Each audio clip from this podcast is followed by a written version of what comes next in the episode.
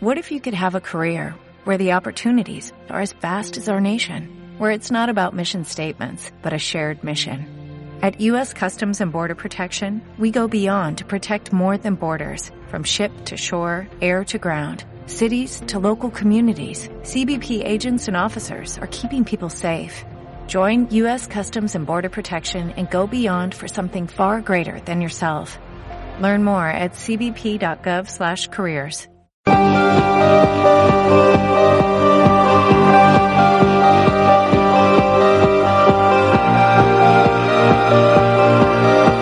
Comienza After Dark. Presentan Cristóbal Terrer y Ricardo Robles.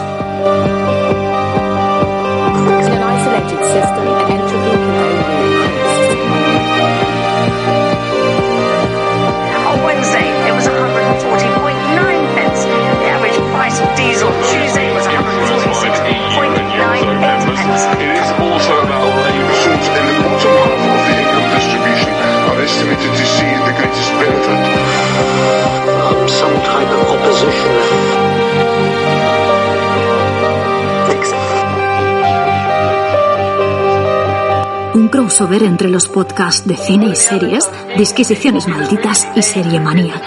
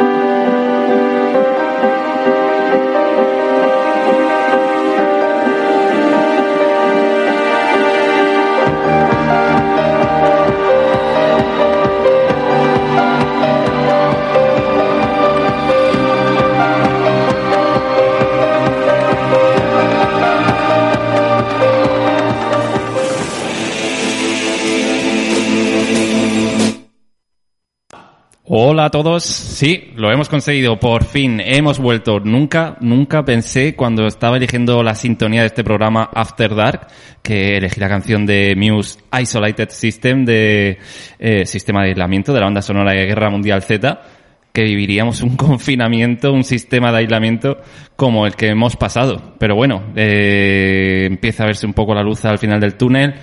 Ya sabéis que obviamente todo quedó paralizado. Cerramos nuestro estudio que tenemos en Murcia y bueno, por fin hoy, 4 de junio, hemos podido volver a las ondas, a ese lugar que yo por lo menos y creo que mis compañeros también hemos echado muchísimo de menos. Pero bueno, como decía, ya estamos aquí, hemos vuelto y además para quedarnos comienza el tercer programa de After Dark.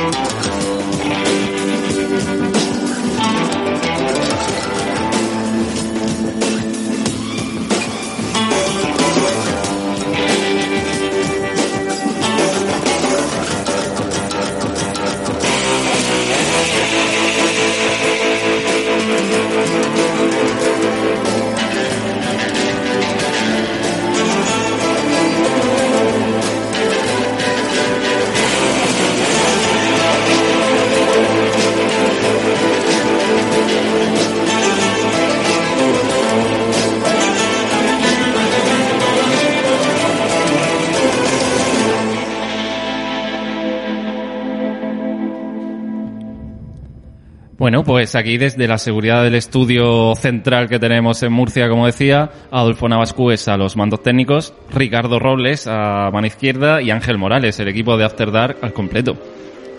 ¿Qué tal chicos, eh? Hemos vuelto. Hemos vuelto, hemos vuelto. ¿Se, se le oye a Ricardo? A ver, a ver, a ver. No, parece que no. Eh, bueno, ahora va- vamos a ver qué hacemos con, e- con ese cable que está por ahí suelto. Eh, bueno, Bueno, Ángel. bueno, eh, a mí se me escucha. A ti te- se te escucha alto y claro. Eh, cre- creo que jamás iba a decir esto, pero tenía ganas de veros y todo, ¿eh? Sí, la verdad es que no está mal, no está mal volver por aquí al, al micrófono, al cine, a la serie y encantado de estar aquí, de poder comentar un poquito lo que hemos estado viendo y bueno, yo creo que va a ser un programa chulo, por lo menos por mi parte, y espero poder colaborar en vuestras partes y meteros pullas y no creo conveniente. y pisarnos y de todo. Eh, tengo que decir, siempre que oigo la sintonía, y mira que hemos tenido días de aislamiento, se me olvida meter tu nombre en la sección, ¿eh? No, no pasa nada. En la sintonía. La presencia está aquí, no pasa nada. ¿Se me escucha ahora? Ahora sí, alto Ahora y claro. Es que ha sido mover el plastiquico que hemos puesto en los micrófonos para que no nos infectemos ninguno y, se ha oído. Sí, estudio sí. COVID free. O sea, tenemos distancia de seguridad, gel hidroalcohólico de este hidráulico, como se diga, a tope. Eh, Adolfo se está echando ahora mismo en cierta parte. Y, y bueno, lo único que no nos podemos pasar es el litro, como habitualmente. Ahora No, tenemos que beber cada uno en su vasico. No, Ni la, ni la botellica de vino. Mira, botellica de vino. me he traído la petaca, no hay problema. Perfecto. Cristóbal, yo te quería decir una cosa. Eres muy buen presentador, tío. Sí, lo, lo decís, lo sé, porque a vosotros nos gusta tanto presentar.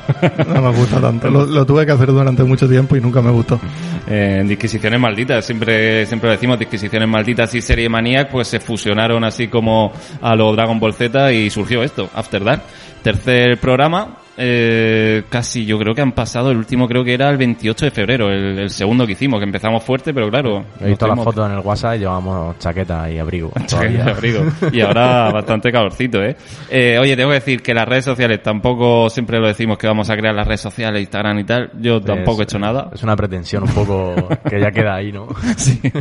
Malo- lo malo es que lo lleva luego. claro, claro. Pasarán años y el programa será súper famoso y seguiremos en redes sociales. Oye, uno Que nos manden cartas.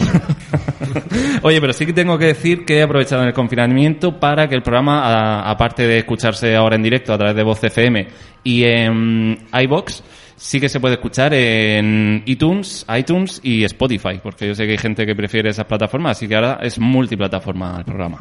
Nice. Nice. Ese micrófono ha dejado Sí, el sonar. micrófono de Ricardo se va y viene. Voy, ¿eh? Ah, Ahora, ahora vuelve. ¿Quieres que me vaya, director? ¿Es una indirecta? No. Bueno, chicos, que ¿cómo habéis pasado? Eh, La pregunta yo creo que es obligatoria. ¿Cómo, cómo habéis pasado el confinamiento? A ver, yo, yo soy una persona muy casera y tampoco me ha afectado tantísimo. Sí, es verdad que se pasan días que estás un poco hasta las mismísimas, pero en general bien, aprovechando el tiempo para intentar cosas y ver y retomar cosas, incluso volver a ver cosas que no que ya tenía vistas. Y por lo demás, pues es mi sueño, o sea, estoy, estoy en mi casa cobrando, o sea que es mi sueño. El apocalipsis siempre, eh, siempre mola, ¿no? Siempre tiene... Lo único que mm, me hubiera gustado que fuera de zombies y que ya, Ya. no, ya que no tuviera esta radio, pero que ya no, No hubiera sistema al que acudir. efectivamente, pudiera reventar cabezas con, con, Con un con bat. impunidad. Bien, bien, bien, bien. ¿Cómo ha ido, Ángel? Bien, la, la- la realidad, bien, hombre, en mi caso no ha cambiado mucho porque yo me dedico al sector de la alimentación y como había que darle de comer a la gente, pues Sí. hemos seguido ahí a tope, desde el minuto uno sin parar. Oye, un- Entonces, un, aplauso, ¿eh? También para, joder, para la gente que, que nos ha dado de comer ¿eh? en estos días. Y la verdad es que pues no he tenido tanto tiempo como otros para, para ver cine, pero como mi chica está en casa porque está teletrabajando y han habido un poco más de horario, un poco más de conciliación, pues sí que lo hemos tirado a la serie y hemos visto bastantes cosillas, la verdad. La verdad es que no ha estado nada mal. Sobre todo cosillas que tenía pendiente para ver que, que, que, bueno, pues eso, te pagas el Amazon, el HBO, el Plus, el Plus, el no sé qué, y empiezas a tirar ahí de, de cartera y hay un montonazo de cosas para ver, demasiadas, demasiadas. Hay un montón. Yo... De- demasiadas. No sé si tenéis algo, o sea, ahora que se estrenan tantísimas series, son más de 500 y pico series al año, eh, el otro día hablando con un amigo, creo que se estrenan demasiadas medianías, ahora hay demasiada cantidad y ya no tanta calidad, pero bueno, yo tenía un cierto estrés antes de toda esta crisis sanitaria porque tenía un montón de series acumuladas, entre ellas yo voy a destacar, por ejemplo, Peaky Blinders. La audiencia me matará, pero yo todavía no había visto Peaky Blinders y me vi las cinco temporadas, pues yo creo que es la primera semana esta de de confinamiento. No sé si os pasó algo a vosotros que teníais ahí algo atrasado que... No, yo, yo he descubierto cosas nuevas, no tanto atrasado. Pero sí que he visto cosas otra vez. Me he vuelto a ver, además la terminé hace cuatro o cinco días, las siete temporadas de, de The Good Wife. Hombre. que me parece una serie brutal. Tiene muchos fallos de guion y muchas lagunas, pero la serie es muy buena, sobre todo las tres, cuatro primeras temporadas. Te tiene que gustar la historia de abogados y te tiene que gustar ese rollo, pero Mm. a mí me flipa mucho. Me he visto La Guerra de las Galaxias otra vez, me he visto El Señor de los Anillos otra vez, me he visto eh, el eh, Juego de Tronos, me vi las cuatro temporadas enteras, Sí. las, las últimas otra vez. En fin, aproveché para ver cosas que me apetecía ver otra vez. Sobre todo Juego de Tronos es una cosa que me apetecía mucho. Y, y mola más esta segunda visionado de Juego de Tronos. Gana, No pierde, no pierde. no gana, pero no pierde. Incluso la Y- última temporada. Y luego hay cosas que no te acuerdas. O sea, hay, un- hay un montonazo de escenas. Obviamente las más míticas, las que más has comentado, las que más te has, pues, y lo has escuchado, pues sí. Pero lo que no salía en los podcasts no, no te acordabas de ello. Y a mí me- es una serie demasiado brutal y la veré cada cierto tiempo, la veré entera. Sí que es verdad que esta vez he preferido solo ver los últimos, los cuatro últimos, que no entera. Pero yo que sé, de aquí a tres o cuatro años, pues me la veré entera. Sí, bueno, de aquí a tres o cuatro años supone que ya habrá serie nueva, ¿no? Algo de eso. Pues Sí. por eso mismo, cuando vaya a salir claro. otra nueva, pues me la veo otra vez. Claro. Bien, A mí me, me cuesta mucho ver las cosas dos veces, ¿eh? Es raro que, que lo haga. Alguna película sí, pero una serie... cuesta nada, la verdad. No, no, no tengo ningún problema con eso. De hecho, lo hago bastante, tanto con películas como con series. Bien, bien, bien. Eh, oye, tengo que decir, yo por ejemplo he aprovechado también para, para meterme en filming, que era yo creo que la última plataforma que me quedaba por suscribirme. Y he visto y he aprovechado para ver recomendaciones de Ricardo, de Amor bajo el espino blanco, por fin, la he podido ver. Eh, y además me vi varias, me vi Giro también y Snowpiercer. Que, que ahora han sacado la serie en Netflix y tal, serie, sí. que es bastante malica, no sé si le habéis echado No, un no, ojo. no, No, de- val- valga el chiste, te deja bastante frío la serie, tenía mala pinta. Eh, es cierto que sale Jennifer Connelly, a la que amaré siempre, pero... Todos amaremos a Jennifer Connelly. haga lo que haga. Exactamente. Es que a mí no me gustó la película, entonces No, ya no te direct- la película. no, directamente no, no, no. Yo es que compro todo lo que haga Tilda Swinton. Esa, esa, Sí. esa me, me- me mola cómo se, cómo se caracteriza siempre en la peli. Aunque la película no tiene mucho tal. Bueno, hay un subtexto ahí político, social, que es interesante. Entiendo que en la serie lo habrán dejado eso a la altura del betún para meter, no sé, morralla, acción Sí, morralla y, varia. y poca cosa. Además la serie no deja de ser de TNT, que tampoco es que sea un canal que saque serie impresionante, entonces bueno, creo que por ahí han patinado un poco. Bueno. Pero bueno, bueno, contarme cosas, chicos, eh, secciones que, que habéis traído. A ver Ángel, que Yo sé quiero, que- yo, quiero, yo quiero decir antes de nada, de esto que de rescatando cosas, que por ejemplo me he visto Chernobyl, que no lo había visto. Bueno, que era de esa que sí que tenía dependentísima porque el tema me interesaba mucho y es una pedazo de serie como la uf, Chernobyl está muy bien hecha Muy eh. bien. está muy bien está muy guapa la verdad es que se disfruta desde el minuto uno y luego te das cuenta ves por ahí por YouTube y demás el el tema de las imágenes reales que habían de ya de la época y lo han hecho exactamente igual aportando ficción y aportando encuadre y técnica y fotografía y todo lo que tú quieras pero joder sí, sí, sí, está... Está muy bien hecha. Y luego otra que, que, tenía pendiente para ver, que no había visto, es la serie de Boss, de Amazon Prime, de Titus Welliver, de esta que hace de detective, que es la adaptación de la novela, que Boss me parece una serie absolutamente increíble. Es el rollo policial así más mm, crudo, con, con, tra- con- que solamente la trama es el, el trabajo policial, ¿no? Por así decirlo, aunque luego hay una trama de, de él personal con su madre, que es un asesinato sin resolver y tal. Pero es una serie a la que le guste el tema policiaco, es cita ineludible, sin duda alguna. Y para terminar, así de, de que ya me gustó menos, eh, Watchmen, que creo que la comentamos por el grupo de WhatsApp un poquito. Y yo quiero que, que vosotros me digáis así a- en breve eh, qué es lo que más os gustó de Watchmen para ver si coincidimos o no, porque sé que a vosotros sí os ha gustado, os ha gustado relativamente Sí, más. sí. O sea, por ejemplo, tú, Chris, ¿qué, qué dices tú de? Me gusta por, por esto, por esto y por esto.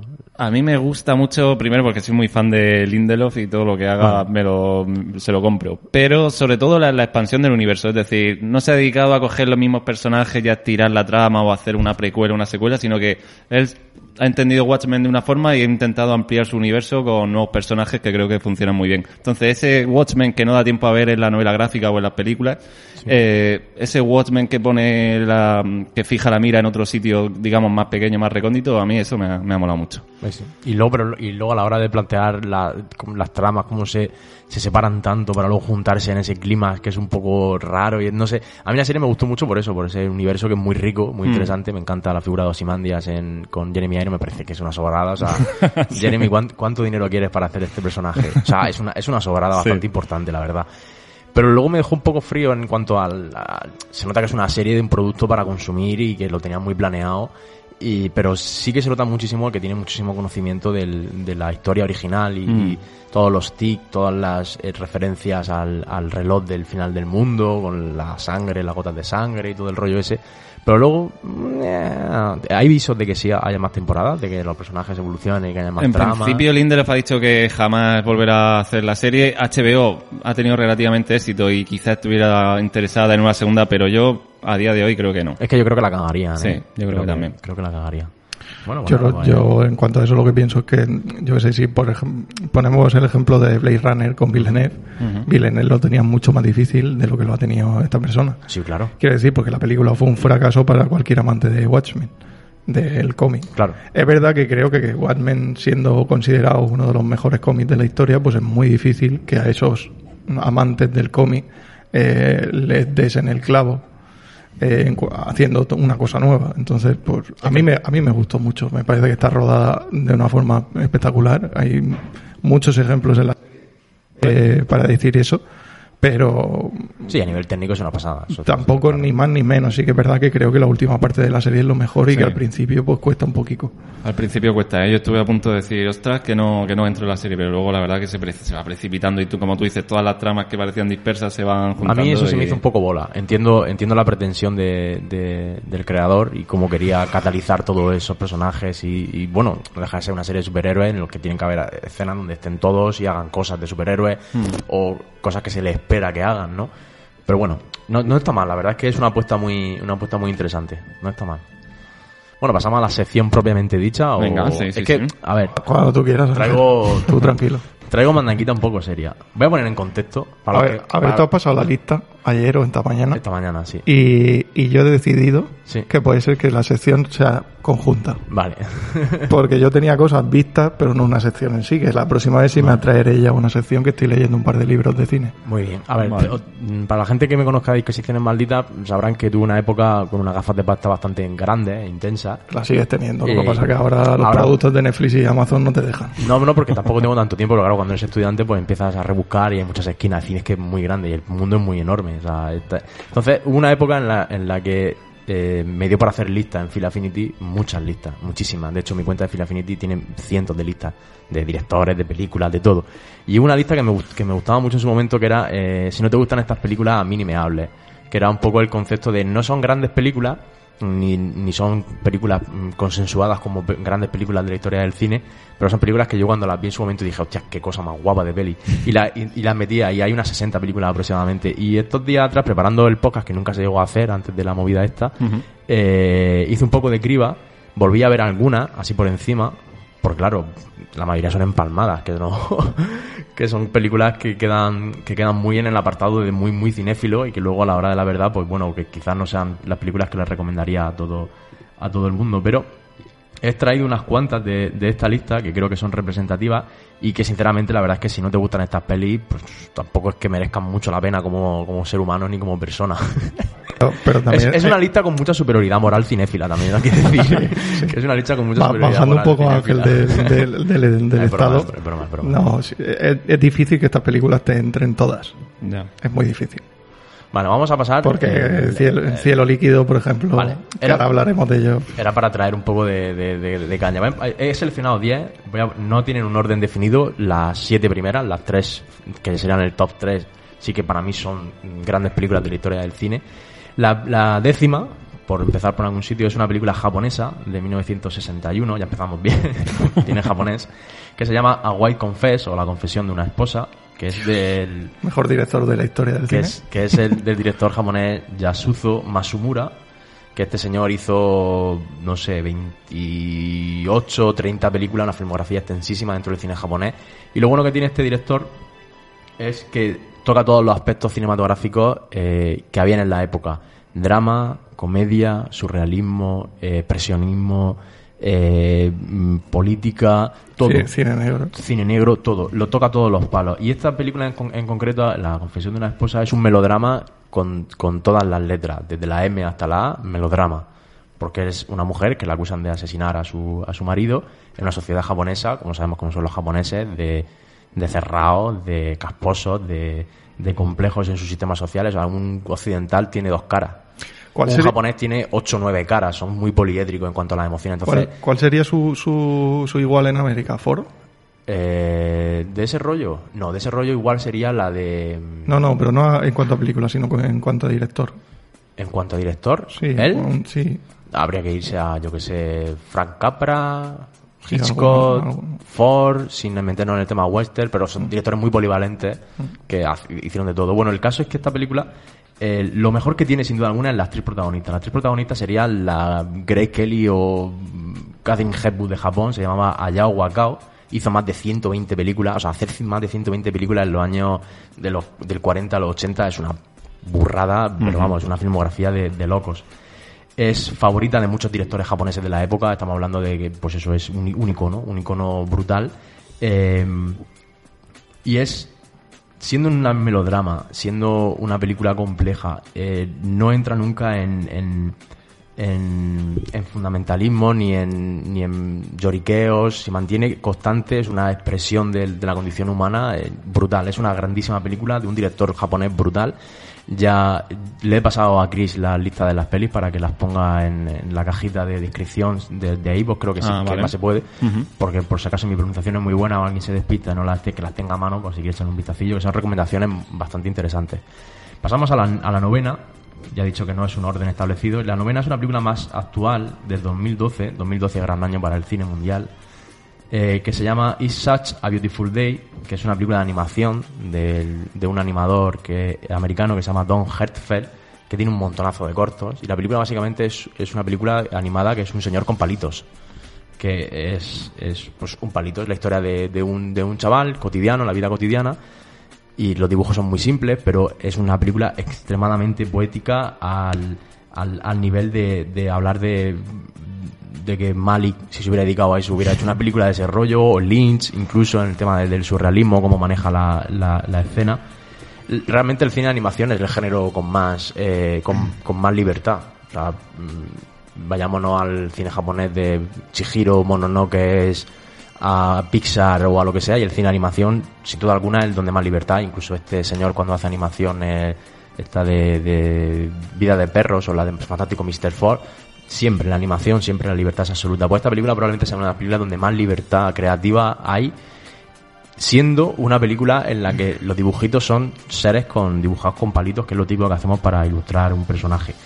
Eh, probablemente sea la mejor película de animación del siglo XXI o de lo que va del siglo XXI mm, fuera del mainstream porque claro dice bueno es que Coco Coco es un peliculón vale sí todos lo sabemos o cualquiera de las de las de Pixar última o de Disney son muy buenas pelis pero fuera de eso fuera de eso es, es la típica película que si a ti a mí no me gusta no, no hace falta que me, que me hables ni que me dirijas la palabra Oye, eh, quiero hacer yo aquí un pequeño inciso. No sé si habéis oído hablar de la peli Paprika de animación. Sí, claro. ¿Sí? ¿Lo habéis visto? Es que el otro día comentando también con un amigo me dijo que era un poco la en la que se había basado Nolan Origen. para Origen. Que tienen la polémica esa de es- plagio, quizá.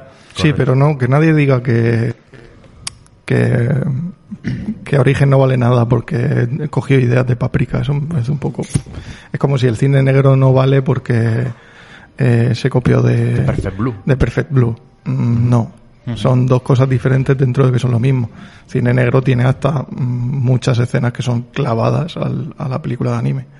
Entonces, pero son Bueno, dos muy buenas películas separadas. Sí, pero Sí. coger a un personaje que es un ídolo, en este caso de la de Perfect Blue, que es una K-pop de esta japonesa, o una bailarina profesional en el ballet occidental, y hablar de sus miserias como personajes mm, públicos, pues claro, pues en Japón han hecho una peli y Aronofsky hace otra peli. Y luego Paprika es súper surrealista, hiper surrealista, y mm, Origen no lo es.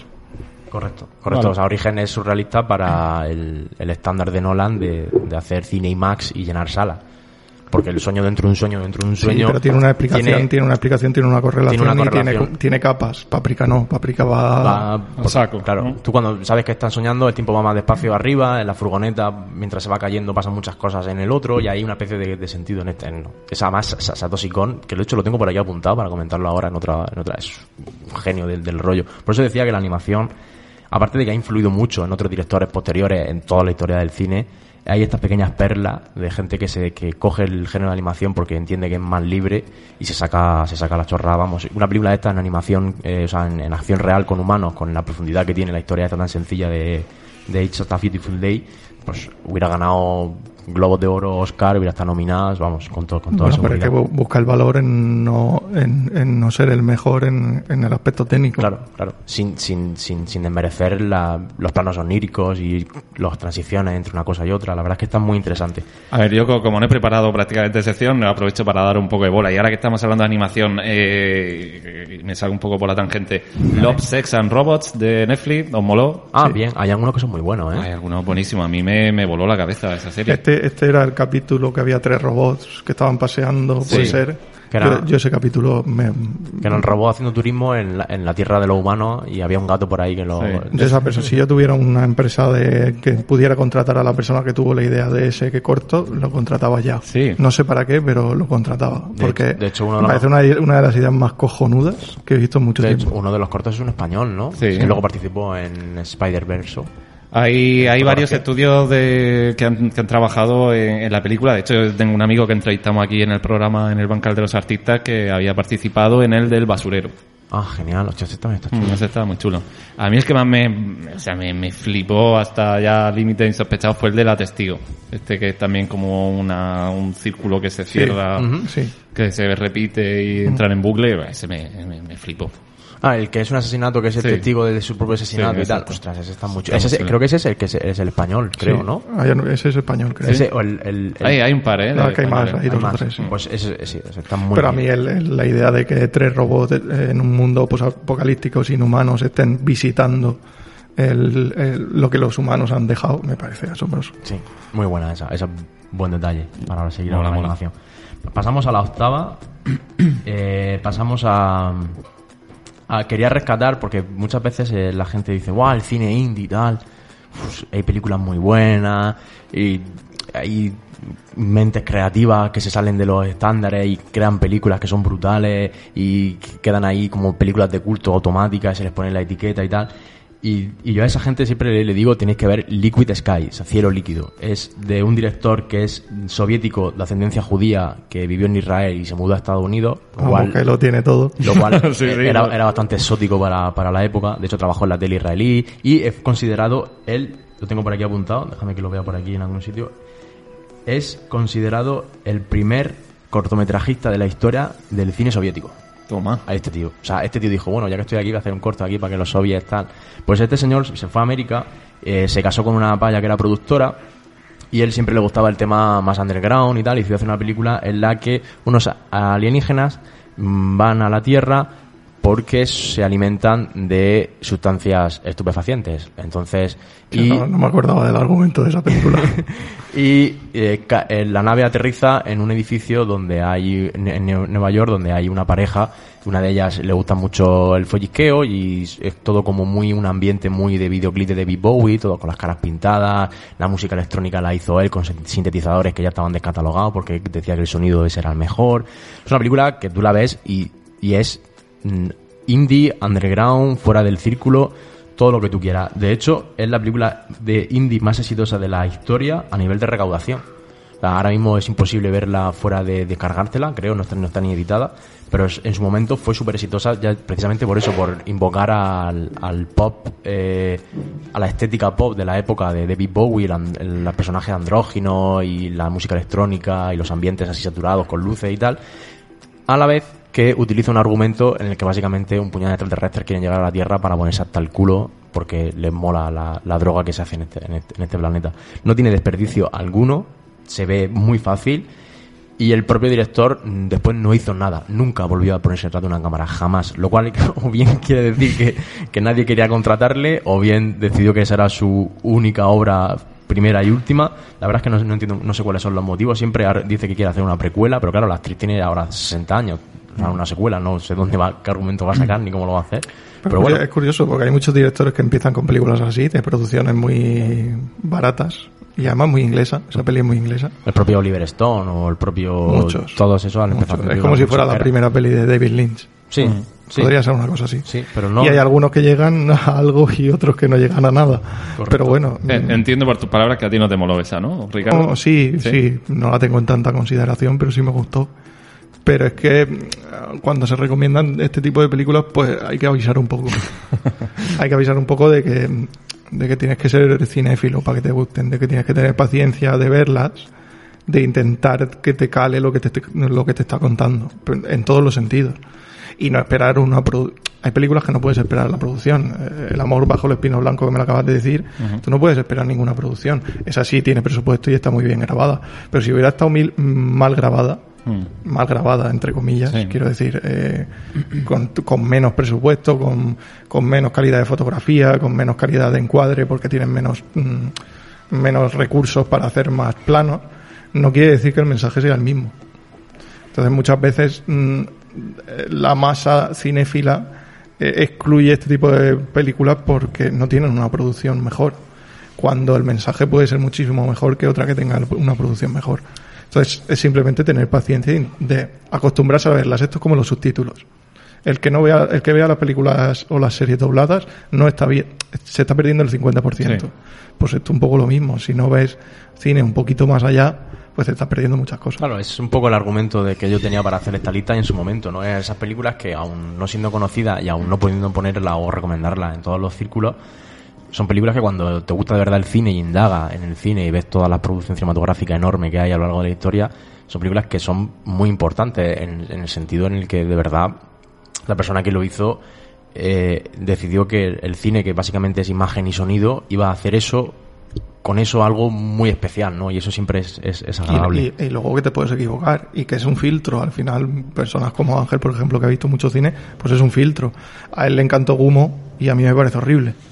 Pero yo la vi. Quiero decir, me puse a ver todo ese tipo de cine, que el Gumo es parecido a esto. Sí, eso es. Eh, O Pin Flamingos, o este tipo de películas que son Claro. Experimentos. Son, Son- experimentos. No, era otro tipo de cine, porque por ejemplo, esta de Big Flamingo, pues, este, el Waters, que pues son unos sauders de, de la vida, y hacía un cine muy específico, cine que ha quedado precisamente por precisamente en, el- en la historia del cine por eso, por, por ser tan bueno fuera de lo que habitualmente se consideraba bueno.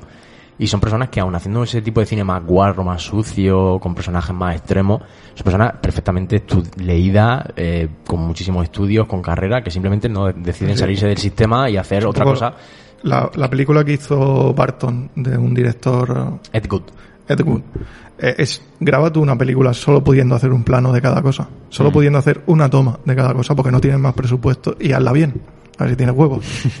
Es un buen, buen, buen, buen director aquel, sí. Oye, y, y está bien también decirlo, Ed Wood, que era el peor director de, ¿no? de la historia. se, de se conoce como el peor director de la historia y las películas son muy malas, Sí. pero coño, ponlo en contexto. Sí. Claro, el contexto te, te da la vida. De hecho, muchas grandes películas, por ejemplo, a mí siempre me, me parece muy importante el tema del contexto. Blade Runner, cuando salió Blade Runner, ¿quién dice ahora que Blade Runner no es una obra de arte, una película de culto, referencia importante? Sí, una peli- una una peli de peli muy buena y que está súper bien hecha. Por el, el momento del estreno a, a, a Ridley Scott le cayeron palos por todos lados. Porque qué puta mierda es esta que, que has hecho aquí. O sea, ¿qué es esto? Y ahora te puede gustar más, te puede gustar menos, pero dices tú, hostias. Un peliculón, Blade Ojo, Runner. ojo, Blade Runner. Eh, pero oye, a mí me mola esto que After Dark también pues dé sus recomendaciones personales y que eso sea un poco eh, nuestro sello de identidad, porque podcast, que es lo que el ranking es Vengadores y demás, pues hay Claro. tropecientos. Entonces, si quieres buscar otras recomendaciones, aquí tienes After Dark. Correcto. Correcto. Es, de hecho, la lista esta de si no te gustan estas pelis a mí ni me hables, es una lista oficial de, de, de Phil Affinity. Es una lista en la que tú puedes ver el ranking de todas las personas que, que han puesto en esa película. Y en el top 1 de ese ranking está Pulp Fiction. O sea, si no te gusta Pulp Fiction, pues oye, eh, eh, Muérete. Muérete. O El Señor de los Anillos, o Titanic, o El Caballero Oscuro. Que, claro, no son películas que sea- si no te gustan, eh, a mí no me hablen en el sentido jocoso de. Son películas interesantes, que a mí me gustan mucho, pues diferir. Quien difiere con El Señor de los Anillos. O sea, yo no conozco a nadie que no le haya gustado el Señor del Anillo, incluso al más hater, dice, uff, la primera comunidad de anillo está guapa, ¿eh? Oye, y es una lista también que te puede servir ahí de comodín para cuando intentas, yo que sé, sacar ahí un tema de conversación chulo en una cafetería de Malasaña, por ejemplo, ¿no? Se me ocurre. Nunca he estado en una cafetería de Malasaña, pero bueno, ya lo tengo en cuenta. Buenas, he visto mucho cine, ¿qué tal? Hay varias ca- cafeterías así en, Hombre, claro. en Madrid. sí. Gafapasters, de Bueno, esa, bueno. menos más que nacer en un pueblo de Arrejón de Murcia, de 6.000 habitantes.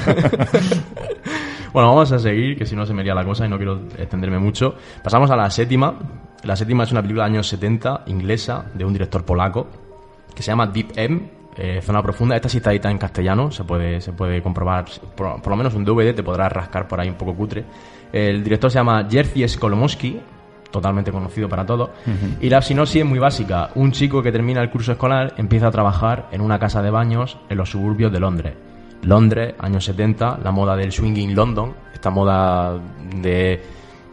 mm, Pues eso, por ejemplo, la, la- peli de Alfie, ¿habéis visto Alfie? La peli, Sí. ese, ese tipo de, de rollo setentero con los vestidos, las minifaldas, la chica, el pelo recogido, los vestidos de tela. Y Mike Mayer, esta de. También es el- esa misma estética, ¿no? Pues es- el director coge esa estética y hace una peli súper inocente, pero con un humor brutal. Y no deja de ser un chaval que termina la escuela, se va a una sala de baño y allí conoce a una de las que trabajan allí, que es Jane Asher, que es una actriz británica que no se prodigó mucho, que es bellísima, es un regalo de, Dios. Eh, y es una película que, que realmente no tiene nada, porque básicamente es el chiquillo yendo allá a los baños, mm, interactuando con, con la mujer, descubriendo que hay muchas cosas sobre la sexualidad y sobre el mundo eh, adulto que no le habían enseñado, porque, bueno, por los, sus padres tal y cual. Y es una película que mm, El cristianismo. ¿Qué daño ha hecho el el cristianismo? cristianismo ha hecho mucho daño, sí. Que en ese, en ese sentido, el retrato de Lo- del Londres de esa época, de los años 70, con los Beatles, con los Bee Gees, con toda la música, con toda esa estética, es un peliculón mm, brutal. O sea, deep- zona profunda. Esa película se, llama, se ve súper rápida, que son 80 o 90 minutos. Eh, tiene planos buenísimos. De hecho, se, se, se proyectó en, en España, en el este del cine de la 2, en un programa especial en el que hablaban de la obsesión de los directores por el agua. Porque este director, todas sus películas tienen una obsesión por el agua. En esta en concreto, en la zona de baño, pues todos son reflejos del agua, en las paredes.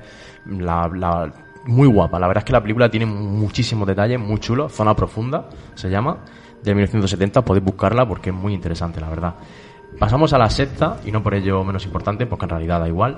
Eh, del 2012, de nuevo, otra película del 2012, buen año para, para el tema. Eh, Holly Motors, de Leo Carax, esta sí que es más conocida. eh, que es, es eh, una película francesa de pues una película surrealista básicamente un hombre se dedica a interpretar varios roles a lo largo del día y vamos siguiendo la vida de ese hombre interpretando varios roles desde músico actor de, de de esto de motion, de esto de captación de movimientos, con toda una trama brutal en torno a, a un personaje ficticio porque es un, padre que no está con la hija, y tal y cual. Básicamente es una película surrealista en el que el director decide hacer lo que le sale de, de la punta del, del, del nardo eh, a, a costa de su capacidad técnica para hacer, para hacer cine. Probablemente sea una de las películas más técnicas que se han hecho en Europa en los últimos años. Es director de Pola X, de los amantes del porno, con, con Juliette Binoche, que es ridícula esa película, Mala Sangre también. Y la he traído porque, sin ser una gran película, es una de las eh, muestras del, del mejor cine surrealista que se, que se hace ahora mismo a, a nivel actual. Todos tenemos en mente cine surrealista por Buñuel y todos los directores así más, más tal, pero actualmente a nivel moderno, digamos, de los 90 hacia adelante, no se han hecho muy buenas pelis eh, de cine surrealista. He hecho a Mini Top, música de top, por favor. Empezamos top 1 de surrealismo moderno. Holly Motors, Mulholland Drive, de Hombre. David Lynch, Paranoia Alien, Paranoia Alien, la serie, la serie de Satoshi Kon, del mismo de, de Paprika, que es, si queréis ver surrealismo moderno, este director japonés, la leche, Enter the Boy, de Gaspar Noé, no sé si habéis visto esa peli, también cine surrealista muy interesante, y la última y no menos importante de este top improvisado, Amanece que no es poco, la peli española de que la vi no hace mucho y dije, ¿qué habría hecho eh, todo el cine de comedia? Porque incluso ha influenciado a, dir- a- a com- a actores de comedia como Leslie Nielsen y todo este tipo de comedia absurda. ¿Qué, ha- qué habrían hecho el cine mundial de comedia surrealista sin Amanece que no es poco? O sea, el alcance de esa película no tiene ningún... Es que es brutal, es brutal, es brutal. Muy interesante. No entendí mucho que sacaran ahora la especie de secuela esta. Sí, hace- hace muy poco salió. No, no sé si la habéis visto yo, la no, verdad que no. la tengo, la tengo pendiente para, No, para no la he visto. Pero bueno, Amanece que no es poco, es tenemos la suerte de tener un top de cine surrealista en, en- a, nivel, a nivel nacional que prácticamente es mundial. O sea, es muy, muy difícil ver una película tan interesante como, como esa. Pasamos de Holly Motor al top 5 y nos vamos al cine ruso, por supuesto, en una lista que se precie de, de, de gafapasteo, no puede faltar una peli de cine ruso. Y eh, probablemente sea la, me- la, eh, cuando hablamos de cine clásico, todos Cuando pasan las cigüeñas o algo de eso. cuando pasan las cigüeñas, claro. Eh, del director que es Mikhail Kalatozov, del 57. Cuando hablamos de cine, de cine clásico, siempre vamos a, a cine americano. Todos tenemos en mente los grandes clásicos del cine, El apartamento, todos los westerns, Ford, todos, Capra. Pero claro, hay más países en el mundo haciendo cine en aquella época y Rusia tenía la suerte de tener a uno de, su- de sus grandes directores en esta época haciendo cine, que es este señor. Y esta película se llama Cuando pasan las cigüeñas, que básicamente es un drama bélico sobre la Segunda Guerra Mundial. Tenemos la típica pareja, relación, separación, eh, traumas, eh, todo el melodrama pack de drama de guerra, pero con ambiente soviético. ¿Y qué es lo que tiene esta película? Que probablemente sea una de las mejores películas a nivel de blanco y negro, de puesta en escena, de fotografía, de dinamismo en la escena, cuando hay en los trenes, en las estaciones, cientos de extras eh, haciendo haciendo eh, eh, cola para entrar en el tren porque se van a, al, frente a luchar y eh, imágenes aéreas y pasan las cigüeñas como símbolo de la libertad y de la esperanza. Cuando pasan las cigüeñas de 1957 es probablemente una de las mejores películas de cine clásico de la historia del cine global. Ah, ¿Sabes, así- sabes así lo que en me mola de este tipo de películas? Que se las pones a tus abuelos y les mola. Claro, Te lo juro, ¿eh? es cine Sí, sí. muy clásico. Porque es, Muy es- es clásico. cine de contar una historia de gente de su época, entonces eso les gusta. Y son muy sen- son películas muy sencillas. Y les mola. Y eso, y eso está guay. Igual que el, que el cine chino, el, el cine japo que has hablado. El, el Masumura tiene muchas películas que nuestros abuelos se las ven, pero vamos, Sí, de cabo a rabo. Esos, esos dramas más costumbristas de, de la casa, de los chavales, de la abuela, de la enfermedad, sobre todo temas de enfermedad, de personas así, es, es, es- son películas que son que es cine clásico. Pasa que cada uno con su lenguaje y su eh, iconografía de cada país, pero no se deja de decir cine clásico. De hecho, esta película se estrenó en el 57. Y a mí, como personalmente, como, como cinéfilo, el- los años 50 para mí son el mejor año de la historia del cine. Y os voy a decir por qué. Senderos de Gloria, Vértigo, La ventana indiscreta, Muerte de un ciclista y cualquier película de Mizoguchi en Japón.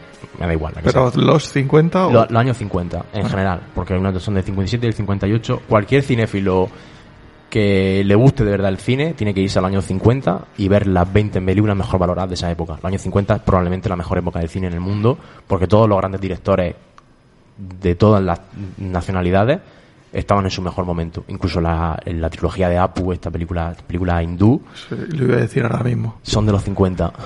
Eso, Hitchcock- eso- eso es lo, lo- eso es lo más difícil que he visto en mi vida. La trilogía de Apu.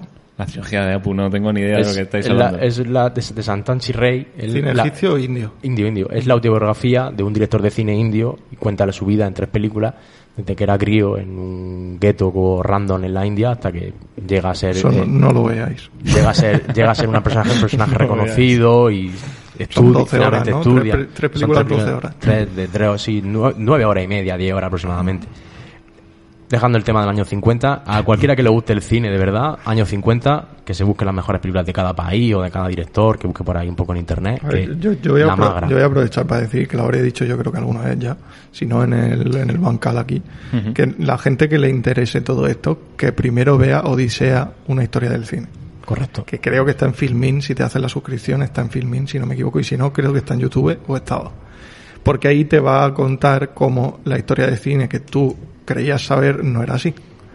Era así, pero a la misma vez que pasaban todo lo que nos cuentan normalmente, estaban pasando otras muchas cosas en otros en otros muchos sitios del, del mundo. En, en- en Corea había un director que por primera vez utiliza un- una técnica de cámara y que luego se le atribuye a un director americano porque en realidad la cinematografía no se tiene, no tiene en cuenta a los coreanos. Es, es, un, es un documental muy interesante, la verdad. Sí, te das cuenta de que a la misma vez que Hitchcock se estaba partiendo el mundo en dos con su cinematografía, sin, sin desmerecerle cero.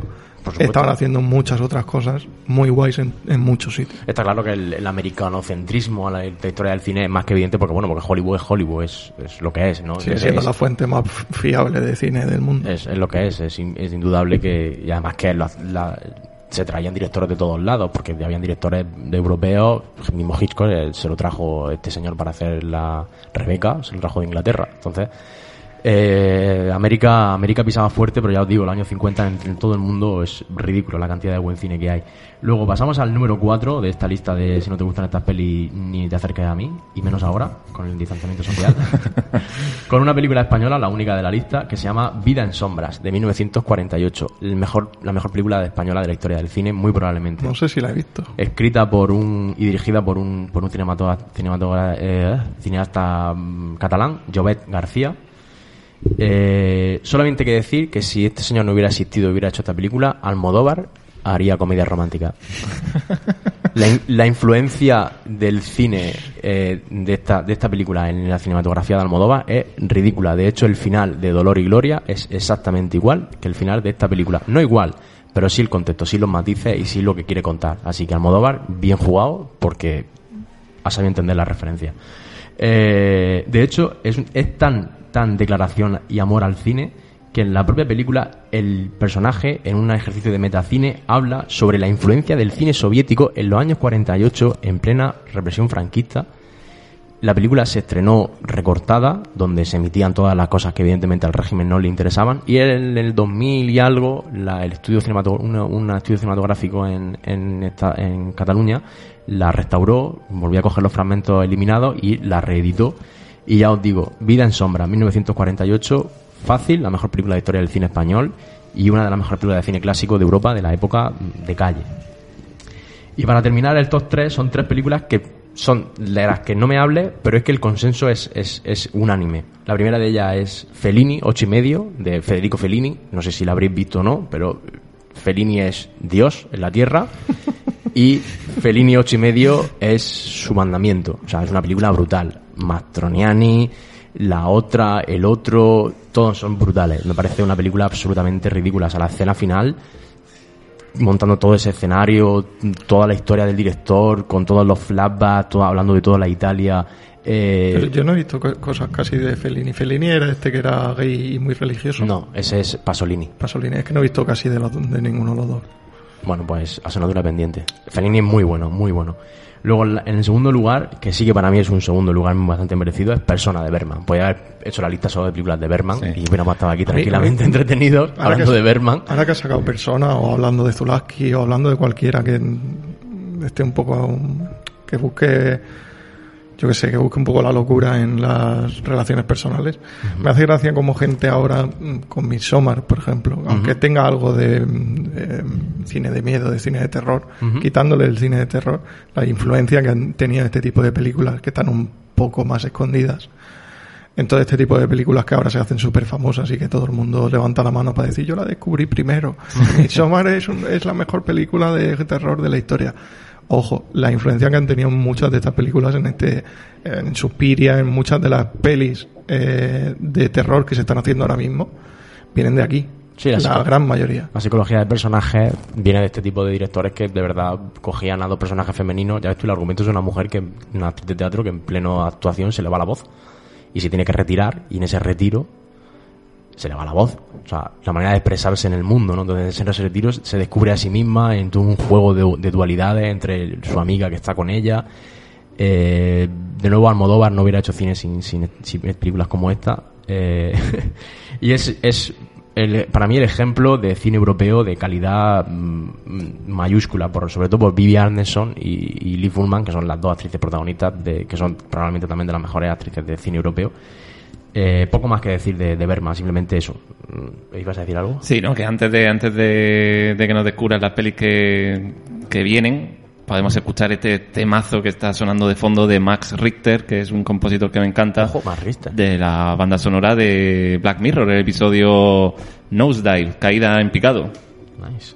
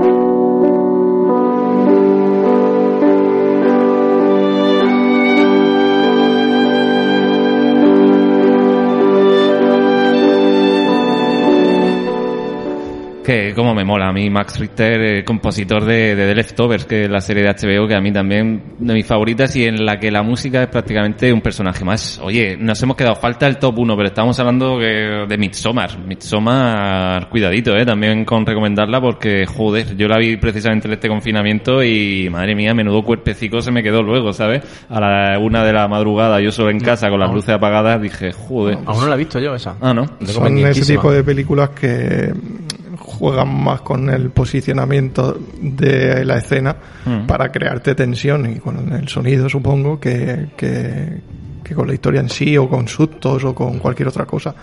No, es, es muy es muy del rollo que Ángel está hablando. Sí, a mí me gustó mucho y me gustó también mucho la, la anterior, la de La Bruja. Pero ya te digo, La bruja. Que Que- están las dos en Netflix, el que las quiera ver. ya te digo que lo que te contaba antes, si Midsommar tiene una producción de la mitad, no llega a lo que ha llegado Sí, ahora mismo. Mm. Y, y es hecha exactamente igual, pero con menos producción. No llega igual. Y, y esa es la lástima. Vale, he dicho que La Bruja era del mismo director de Midsommar, no es, No, no es mentira. ah, Eh, la Bruja y el Faro y Midsommar y esta también queda bastante miedito, que no recuerdo ahora el nombre. Yo tampoco. Mi No, hermano no, me dijo que, de- mi hermano me de- dijo que le gustaba mucho. Eh, Di- ¿This is Us o de This is... No lo sé, una sí, porque que... es Jordan Peele, ¿no? El que hace la Midsommar. No. no, ¿No? Pero entonces ya me he liado por completo. da igual, que lo descubran los, Da igual, Sí, da igual. Vosotros lo sabéis, que lo habéis googlearemos. visto. Bueno, el número uno, Bueno, que ya y me, en- me has dejado y aquí en con la intriga. Y en el número uno, eh, para mí uno de los mejores directores, que pasa es que se, ha, que se ha diluido un poco, de hecho no ha vuelto a hacer cine, que es eh, Wong Kar Wai, director hongkonés. Famosísimas son eh, todas, más o menos.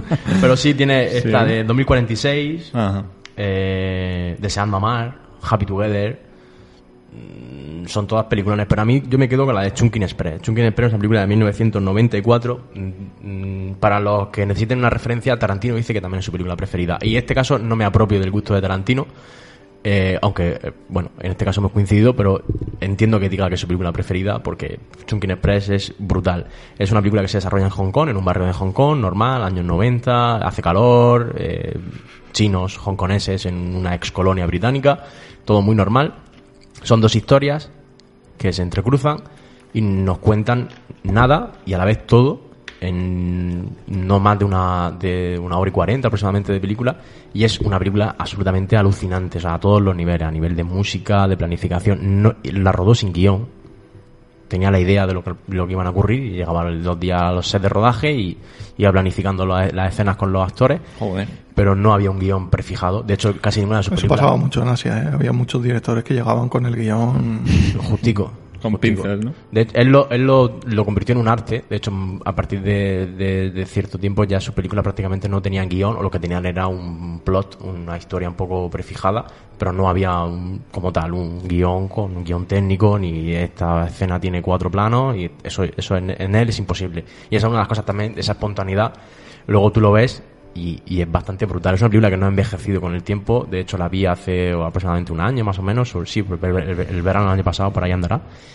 Me recuerdo que hacía calor. Y, y es que es una película brutal. Chunkin Express, mm, Wong Kar Wai, si no habéis visto la filmografía de Wong Kar Wai, o quizá habíais visto esta película que hizo, que era que fue la única película americana que ha hecho, que se llama, ¿cómo se llama? ¿Cómo se llama? Con Natalie Portman. Con Natalie Portman, que eran así como historias cruzadas. Yo me acordaré, yo lo veré, todos lo sabremos. eh, My Blueberry Nights. My Blueberry Nights, que salía Nora John y Jude Law, que eran así historias cruzadas.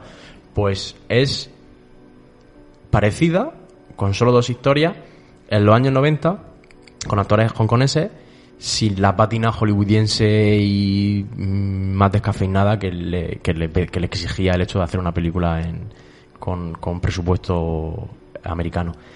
Y ya está, hasta aquí, hasta aquí la lista. Os digo que la lista original tiene 60 pelis, pero me he quedado con estas 10, son representativas, por ejemplo, de, digamos que una japonesa que es un pepinazo, una de animación, una de cine indie americano, una de cine indie europeo, surrealismo, cine ruso, cine ruso clásico, una española, en fin, he intentado traer un poco de aquí y de allá para todos los gustos, más moderna, más antigua, más clásica, menos clásica, y poco más que decir. Eh, yo sé que probablemente Chris no haya visto ninguna, Eh, bueno, creo que un par, me parece. y, pero sí que Richie sí que sí que ha visto bastante, porque no, estas películas muchas de ellas las vi contigo en la época Creo que, todas, universitaria. creo que todas menos Fellini y la anterior. Y Vida en sombra, la española. Bueno. Todas las demás sí. Soy mm, para el bueno de gafas Sí, tu- gafas, tuvimos, gafapasta, los tuvimos dos. una época. tu- Pero- Ahora, ahora la gente se gasta eh, 40 o 50 euros al mes en, en suscripciones y nosotros nos gastamos 90 en un disco duro y lo llenábamos de películas a saco. Oye, que Film Affinity, el otro día hablando también que hay mucha gente que antes de ver una peli se pone ahí a ver Film Affinity. Bueno, puedes soltar tu cuña de tu perfil por si la gente quiere Ah, ver sí. alguno de tu ranking, Mi- por ejemplo. Mi perfil es Ángel Morales. Es Ángel buscar, Morales. Buscar los sin más o podéis, eh, podéis buscar. Sí, podéis buscar por Ángel Morales en el buscador y te, y te sale, no hay ningún problema. Vale. Yo, el Film Affinity tiene una cosa muy buena y una cosa muy mala. Al ser una página pública, todo el mundo puede ir a votar. Entonces, se ve claramente que hay algunos votos que claramente. O sea, tú una película como eh, Caballero Oscuro no le puedes poner un 1. Hombre. Porque, eh, ¿qué criterio es ese? ¿Quién eres? ¿Quién eres? ¿A qué, a qué te dedicas? O, o decir, guau, es que esta película en blanco y negro me da aburrimiento. Perdona, está hablando del apartamento.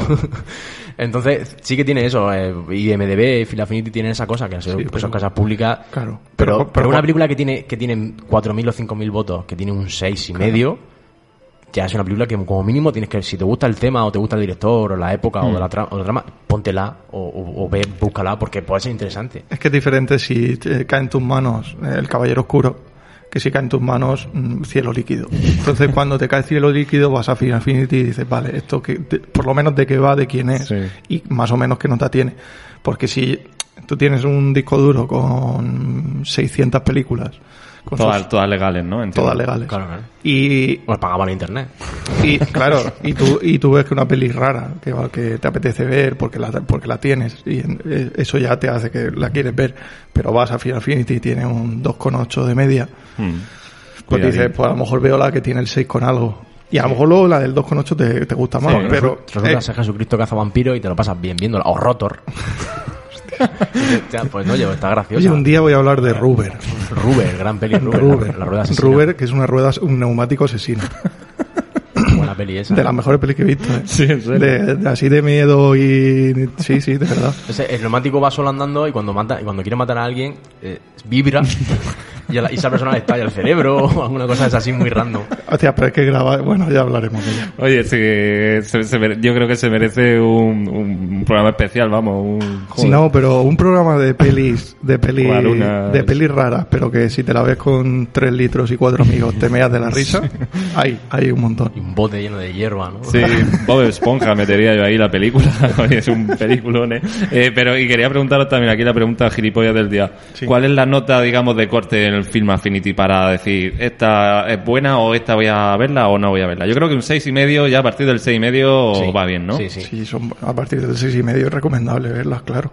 Yo siempre digo que mm, en, en mis votos de Final Affinity, que ahora, ahora me cuesta votar, ahora casi no voto. De hecho, ayer entré para votar 60 cosas porque no, ya no entro a votarlas en cuanto lo veo como antes. Pero yo siempre digo que a partir del 6 mío le puede gustar las películas a cualquiera. Lo que pasa es que también hay que tener en cuenta que Phil Affinity, o sea, no hay ninguna película que tenga un 10. Ni ninguna película que tenga un 9. O hay muy pocas cosas que tengan un 9. Sí, Lo- 8, 8, algo. Lo creo. normal es 8,7, Mm. 8,8. Entonces, claro, si, la, si, el, si el tope, que el padrino tiene un 8 y pico, o cualquiera de, esta, de este tipo tiene un 8 y pico, claro, la media ya baja. Entonces, con un 6 ya estamos hablando de una peli decente. De todas maneras, lo importante de Final Affinity es, la, como son barritas, Sí. es la barrita. Si la barrita la, la, la parte ancha está en el centro, o sea que la que hay En el po- 5 o en el poco- 6. pocos 10, unos poquitos más de 9, unos poquitos más de 7, muchos 6, unos poquitos menos de 5, 4, 3. Si es ese punta de flecha, la película merece la pena. Cuando es una nota regular, pero hay demas la curva está demasiado, desde los 1, 2, 3, Ya. 4 hacia arriba, mm, ahí es regular. Y ya, evidentemente, a, la inversa, más 8, 7, 9 que 5, 4, 3, pues ya merece la pena. Pero yo siempre digo, y es muy importante, que Final Affinity no deja de ser una página pública donde la gente recomienda cosas, donde todo el mundo puede publicar una crítica, donde todo el mundo puede hacerse un perfil. Eh, mm, ve, ve la película, si te ha llegado a tus manos, o sea, si, si has decidido ver una, ver una película, vale, me interesa porque dices, bueno, vale, pues voy a meterme, pues a ver qué me, ha- hecho este director, para tener un poco en mente, este, pues este plano me suena, o esta actriz la he visto en esta película, tal. Pero mm, Final Affinity para mí siempre ha sido para después. Ya. Para mí siempre ha sido para después. Para decir qué películas de este director no he visto. O este actor me ha gustado, voy a pinchar en el enlace para que me vincule. Ah, pues mira, he hecho esta película. Para mí siempre ha sido para después. Antes, al principio sí, sí que miraba mucho y porque descubres muchas pelis, pero luego me di cuenta que en realidad te sugestionabas un montón o veías las notas de tu alma gemela y si eran notas muy buenas, pues aunque a ti no te había gustado mucho, dices tú, "Uf, bueno, pero es que esta gente le ha puesto todas buenas notas, quizás no haya visto yo algo que sí, entonces pues bueno, pues Es bueno, que Grima lo ha puesto un 10. es que claro, es que hay un, este perfil que es un gafapasta del copón que le pone 10 en nada más que a documentales de 3 horas de directores enfocando las nubes, le ha puesto un 10 a esta película y a mí no me ha gustado mucho, pero claro, entonces también te sugestionas mucho en ese sentido. Al final, eh, cuando estás en Final Fantasy metido, encuentras gente que tiene 12.000 votos. Ujú. Tener 12.000 votos es una barbaridad. Ujú. Es haber visto mm, Mucho. Todo el cine clásico. Muchísimo. Todo el cine Muchísimo clásico. cine. Claro. Yo tengo 3.000 y pico, Ángel tendrá 5.000. No, 4.800. 4.800 y yo considero que ya he visto, Ángel ha visto más, 12.000 es una barbaridad. 12.000 Es verdad que ahí van cortos de 3 minutos Sí. y cosas, pero es muchísimo, es muchísimo. Pero, por, ej- por ejemplo, el 12.000 12.000 votos significa haberte visto de los directores principales de todas las filmografías de todas las épocas, haberte visto la- o sea, todas las películas. Dice, eh, Wai, todas. Eh, Kurosawa, sus 50 películas. Berman, sus 100 películas. Entonces, claro, esa persona tiene un bagaje Ford. Todas. Yo creo que es lo que te digo, que la base de cualquier persona tiene que ser, si, si esta persona me ha mostrado que tiene un gusto parecido al mío, porque la estoy siguiendo, a partir del 6 cualquier película es... mm, se puede ver.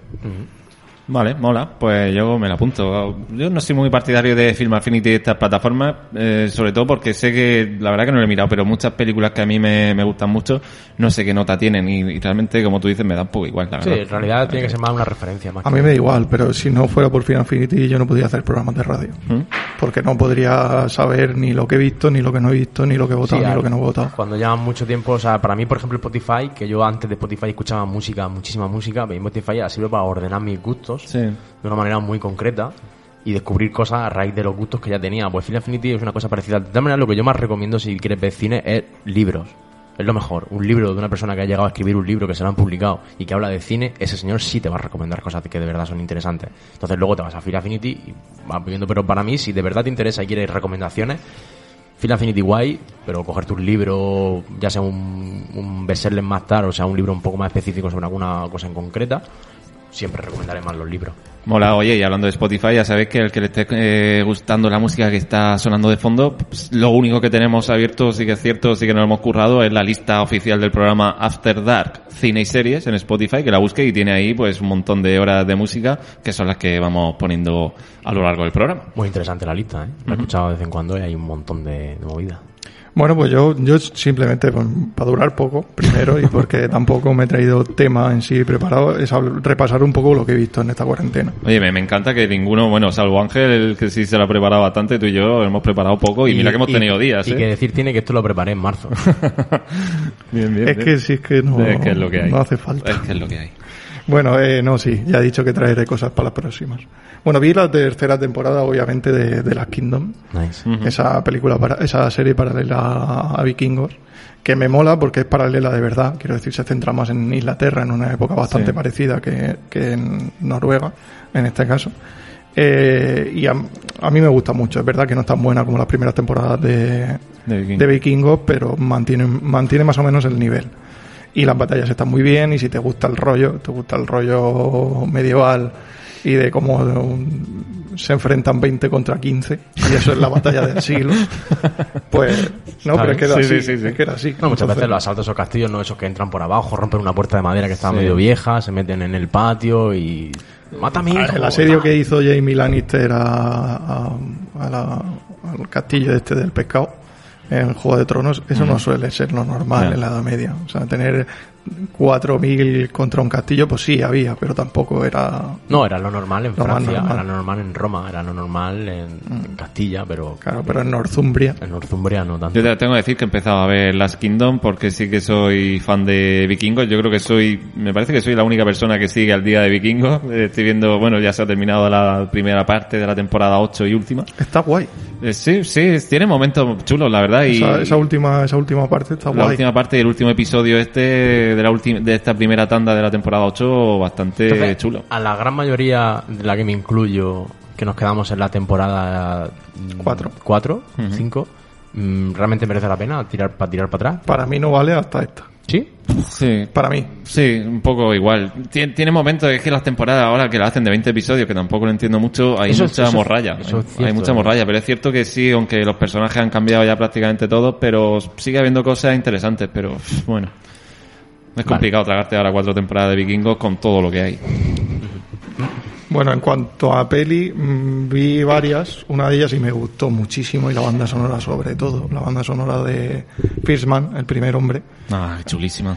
La tenemos aquí incluida en Spotify. Me parece, la las dos últimas canciones de, o, o do- casi dos últimas canciones de, de la peli me parecen brutales, que cuando el, el alunizaje y la vuelta, creo, si no me equivoco en la película, eh, Damien Chazelle, mm, mis 10 es para él, porque sí que es verdad que considero mejores las anteriores, pero esta sigue siendo un pepinazo de película, porque hacer la historia de, mm, se me saldrá el nombre, De Neil Armstrong. de Neil Armstrong, eh, con esa introspección mm, es difícil y hacerlo bien peor, o sea, más difícil aún. Entonces, mm, a mí me gustó muchísimo.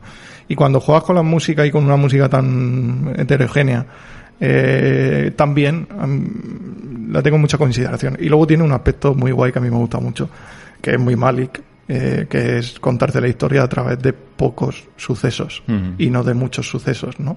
O de pocos sucesos muy alargados, sino, no, no, pocos sucesos cortos y que van pasando, eh, que hacen eh, narrar la historia. Y esa película no es tan bestia como Malik, porque Malik es el más bestia haciendo eso, pero a mí es, eh, cuando haces eso en una película ya me tienes medio ganado. No es obviamente Whiplash o La La Land, No. pero es un peliculón. A mí me gustó mucho. Eh, me gustó mucho. Lo que más me gustó de la peli, concretamente hablando de la música, es la parte esa en la que solo con música, que parece un pequeño videoclip, te habla un poco de, de la familia Armstrong, de- del astronauta que fue a la luna. Un poco cómo juega con la mujer, con el hijo y tal. Y esa canción se llama The Armstrong, que está en nuestra lista oficial de Spotify. Y ese, ese momento de la película ya merece la pena pagar la entrada. Yo es que, a ver, y, y, y más ahora que ha salido el SpaceX, que yo estoy emocionadísimo de que, de que por fin volvamos a hacer cosas en el espacio, y ves en, en la peli, eh, a, mí, a mí me sobrecogió, el, porque está muy bien reflejado, la dificultad, o sea, estando dentro de la nave lo mal que lo pasan, porque eso, es- son- eso es una chatarra. Es un cacharro, sí. son, son cuatro, cuatro piezas de hierro ahí puestas y, y llegan, Sí, sí. llegan y vuelven. Y verlo ahora, por ejemplo, en SpaceX, que iban tan tranquilos, iban sentados en la Sus silla pantallas táctiles. con sus pantallas táctiles tan tranquilos, se quitan los guantes. Es verdad que no muestran las cámaras lo que es el, el- la subida hasta, hasta pasar la barrera del sonido. Creo que es cuando ya empiezan a mostrar imágenes, que sería, supongo, el, el momento más. Pero que da Sí, igual tener una cabina que se puede reclinar. Pues esto lo muestra muy bien la película, ¿no? El- el- la dificultad que tiene Neil Armstrong. Sobre todo, por ejemplo, el- la película empieza, si no me equivoco, con una prueba que hace él Claro. de salir a una de las capas y volver a entrar, que casi no entra. Que casi se sale y hasta luego De Neil hecho, Armstrong. creo que sigue ostentando el récord de más horas de vuelos de prueba Neil Armstrong. Neil Armstrong. Creo que sí, o, o si no es el primero, es el segundo, de miles y miles. Por eso mucha gente le la teoría de conspiración de que si no da. Pues yo le decía a ese señor que lleva miles de horas de vuelo, que lo llevaron a un estudio a fingir que habían volado. O sea, ¿qué me estás contando? Yo, yo no sé, corrígeme si me equivoco, si eso es un encargo del estudio y tal, porque realmente, pues eso es la historia de Neil Armstrong que todos más o menos no la sabemos y tal, pero Chacel se saca un pedazo de película. Yo creo que sigue pasando un poco lo que hablamos y lo que le cogía a Ángel, que sigue habiendo mucho material de- del espacio y hay que gastarlo. Y le están dando a todo el mundo que merezca un poco la pena la posibilidad de hacer algo. Sí, Y- pero creo que no es un proyecto que surja de, de Chacel porque ya No, sabemos que no. le mola más el rollo del jazz y Ya, tal. De hecho, no. ahora si hay tiempo yo quiero No. hablar de David. No, es una película de, de de encargo clara para decir, Supongo, si quieres eh, no tener- lo sé, pero supongo que Si sí. quieres tener dinero para hacer tu mierda los próximos Sí. 10 años, márcate una americanada, por favor. Con claro. estilo. Sí. Y bueno, pasando a otra cosa, para ir un poquito más rápido, eh, yo no sé si lo hablamos en el último programa o no, pero he visto Debs, la No, serie. hombre. no, no, no lo hablamos. no, lo hablamos por internamente, pero no, no, lo habían estrenado todavía. Yo creo que es lo mejor que he visto. No me hagas spoilers, que me he visto tres. Vale, Es el- la mejor serie que se ha hecho en mucho tiempo. yo es lo mejor que he visto en la cuarentena, pero con muchísima diferencia. Pero Alex Garland es demasiado. Eh, Ale Garland, que para el que no lo conozca, hizo Ex Machina y alguna y Aniquilación. Annihilation. Que a mí Aniquilación me parece una barbaridad de película, me encanta. Y, y Debs mm, cuenta la historia de un ordenador cuántico, punto. Ya está, no hay que contar más. Nada más. Y, y es alucinante, eso sí, es muy onírica, juega mucho con la música, con el plano, con la forma de, con la esteticidad de, de- de los planos, y, y, y es muy Ale Carlán, es muy ex Manchina y Aniquilación. Y si te gustaron esas dos, ve Debs, porque es una barbaridad.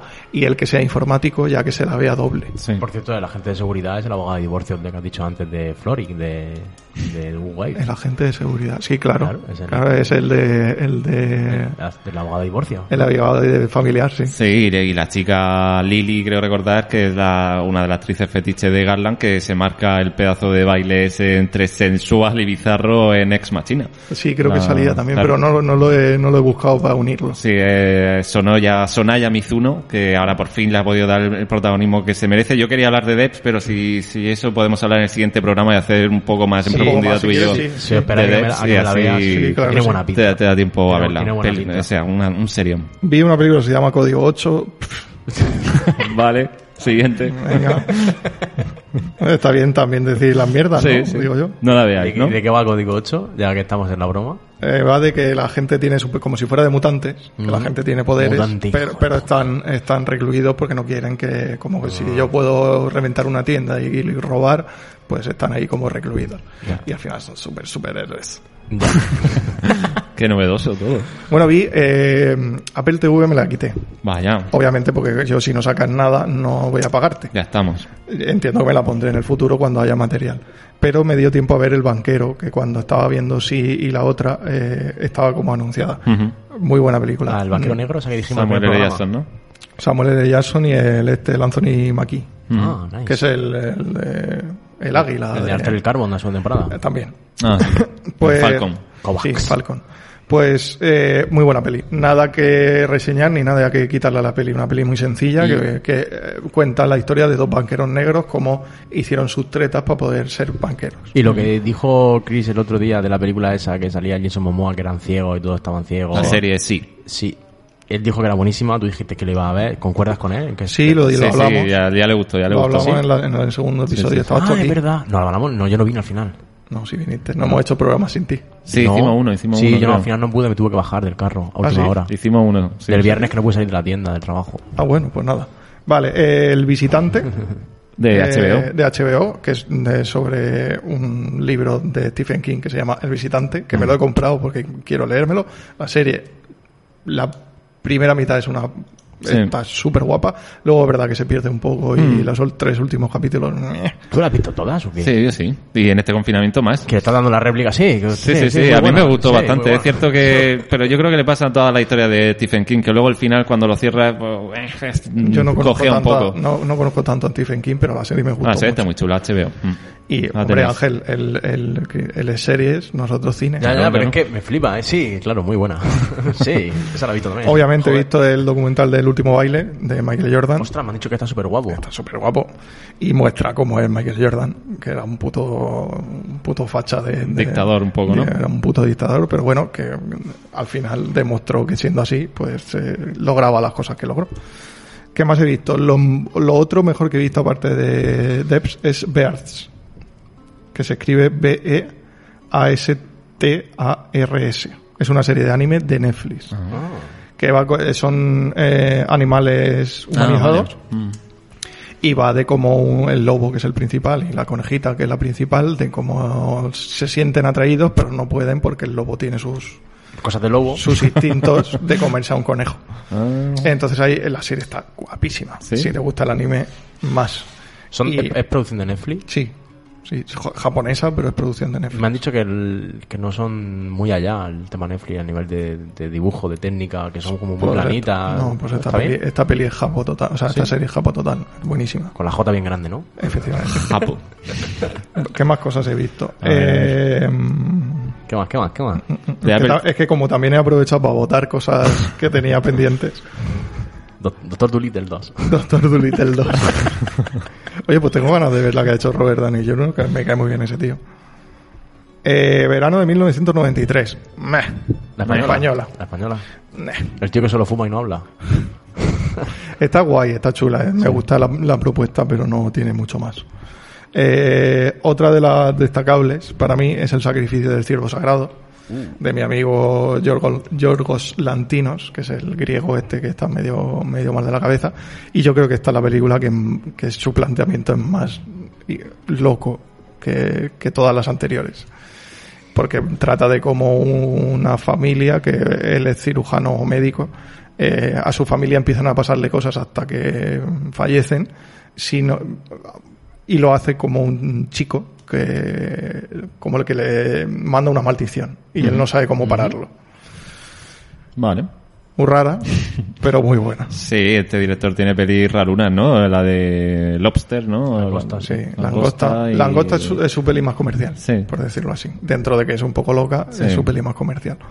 Eh, terminé de ver la serie de terror de HBO, si no me equivoco. ¿La primera o la segunda? Segunda temporada, ahí ya. Claro, ¿En serio? hace tiempo. Sí, sí, es de, realmente es de AMC, ¿eh? La serie, no es de HBO. Bueno, pero eh, la tiene. La, Eh, No, la tiene Movistar Plus. O era de, de Amazon. O la vi en Amazon. Bueno, no sé ahora Amazon, quién la distribuye, pero... Amazon. Pues me creía que eso, no sé por qué. Pero la de me- esta, la del barco que se quedan Ah, encallados el en el barco, hielo sí. y tal. Uf, está Esa guapísima. es muy chula. Terminé, de de, la mejor. terminé de ver la primera, ahora me voy a ver la segunda. Me gustó mucho. De la mejor de 2018. Es un- se convirtió en una serie de antología por el éxito y ahora está centrada en la guerra mundial en territorio japonés. Está muy guapa esa, esa, esa película. Mm, esa serie. Y bueno, aparte de lo que acabo de decir y las revisiones que he hecho, eso es lo que he hecho en la cuarentena. Quieras que no ver siete temporadas de, de Good Wife. Eh, Tiempo. Tiene tiempo. A 20.000 capítulos por temporada. 22. Son ciento y pico capítulos lo que The he Good Wife. ¿Cuál es mejor? ¿The Good Wife o The Good... eh, O The Good Fight. No, The Mira, Good Fight. El, el problema que tiene The Good Wife es que llega un momento en la cuarta temporada, si no me equivoco, cuarta, quinta, en que el argumento se vuelve muy eh, estresado. Dejan los juzgados y todo es eh, te voy a voy a voy a inhabilitarte como abogado, voy a meterte en la cárcel 20 años y tienen que resolver cosas súper gordas en cada capítulo. Y, la- y como son series que mm, aparecen y resuelven el problema en el mismo capítulo, se, se vuelve una serie muy histérica. Y The Good Wife sigue por ese camino cuando debería seguir en el juzgado, caso a caso, que es lo que mola de The Good Wife. Pero las cuatro primeras temporadas con la, con la actriz protagonista, no me eché su nombre, pero es maravillosa. Ju- Juliana Margolis. Que nunca más se supo de ella. Tiene dinero para enterrarnos a los tres. Claro. Eh, Ya me muy dicen buena. que era un poco déspota la tía. ¿Tú no la has visto? Mm, No, eh, es que ayer precisamente en un foro... Pero bueno, Chris, por favor, En ¿qué un foro esto? de WhatsApp hablando y tal, y no sé, creo que me niego un poco a verla. Primero porque no veo procedimentales, estas que cada episodio se resuelve, y luego no suelo ver series de cadena generalista eh, Bueno, de eh, Estados Unidos. Entonces, Sí, para que te llame la atención, eh, producciones Scott, es Ridley Scott Sí, y sí. su hermano Tony Scott. Mm. No sé, ya la verdad que ya me lo estoy diciendo varias personas concretamente esta semana, lo Las mismo a cuatro, las cuatro primeras temporadas son muy buenas. Ya está. Pues, oye, te nada, sí, ya para acabar, y yo creo que se está quedando un programa redondo. Yo sí quería, bueno, mencionar, creo que las mejores series de lo que llevamos de 2020, pues posiblemente, bueno, metería The Outsider, el visitante de esta que comentamos de HBO, pero bueno, eh, está un escalón por debajo de, de Debs, que ya hablaremos de ella, tengo ganas de hablar de ella largo y tendido. Tales from the Loop, no sé si la habéis visto No. en Amazon Prime, una auténtica locura. Eh, un relato intimista, una especie de Black Mirror, pero mucho más intimista, más sencillo, más, buco- más poético, maravillosa. Eh, la conjura contra América, por supuesto, de HBO David Simon. Pepinazo. Pepinazo. Y yo creo que esta que os traigo hoy, que voy a hablar un poquito más de ella, precisamente ahora a colación de que estamos hablando de Damien Chazelle, eh, de Eddie, que es la serie que ha hecho con Netflix. Una miniserie, un poco lo que decíamos, a su imagen y semejanza. A mí me extraña mucho que haya elegido Netflix esta, o sea, esta plataforma, porque por las caras que veo creo que no la conocíais, y es que no se le ha dado ninguna bola, y es la serie de Damien Chazelle que, eh, sobre el mundo del jazz, o sea, ahí es nada. Eh, Pero no se ¿Cómo le se da llama? nada de publicidad. ¿Eh? Siquiera no, no lo- se le ni da siquiera- publicidad porque Netflix apuesta por otro tipo de cosas más generalistas y esta obviamente no es una serie generalista, es una pequeña joya, eh, pues igual que Debs, ¿no? ¿Quién ha oído hablar de Debs? Bueno, sí, suena y tal, pero hay mucha gente que, que Sí, no la pero conoce. Es el director de La La Land y de tal, que mucha bola. O sea, nada más que en el banner Sí, puedes sí, poner está eso, claro. ya. Pues eh, The es una miniserie, ocho episodios. Hay que decir que está el, el gran responsable, la, cabe- la cabeza visible es Chazelle, pero también está como guionista Jack Thorne, que por ejemplo ahora tiene la serie La materia oscura de HBO y ha sido uno de los guionistas de toda la vida de DC England, ¿no? Que también Joder. esa serie Tiene carrera, sí. Sí, sí. Eh, entonces, bueno, pues es una serie que yo creo que cierra un poco el círculo por lo que decíamos antes. Aparte de este First Man, que es una peli más extraña de, de Mientras pues tenemos Whiplash, que es un poco los inicios de cómo entrar en el mundo de la música y tal. La La Land, que es un poco ya la consagración, ¿no? Con Ryan Gosling. De hecho, Ryan Gosling, eh, al final de la peli, La La Land, yo creo que tiene como una especie de sueño en la que él quiere, su sueño es crear un, un club de jazz en París. Y eso es un poco la forma de cerrar el círculo del director, porque de Eddie es precisamente eso, la historia de un americano que viaja a París o está instalado en París y que decide crear un, un club de jazz. Era un gran músico de jazz, pero por un pequeño trauma familiar y tal, la pérdida de su hijo, digamos que coge un miedo escénico horrible y entonces decide encargarse más bien de la producción y de este local. Como me gusta que me des mierda para ver, tío. A mí me, me ha gustado mucho, la verdad. Ya te digo, junto con Deep Stays from the Louvre y La Conjura, creo que de lo mejorcito que vamos a ver posiblemente en 2020, ¿no? Es una serie obviamente atípica, es muy europea. Eh, prácticamente todo está rodado en francés, o sea, el, el idioma original es francés, salvo cuando el prota a veces habla en, en inglés, ¿no?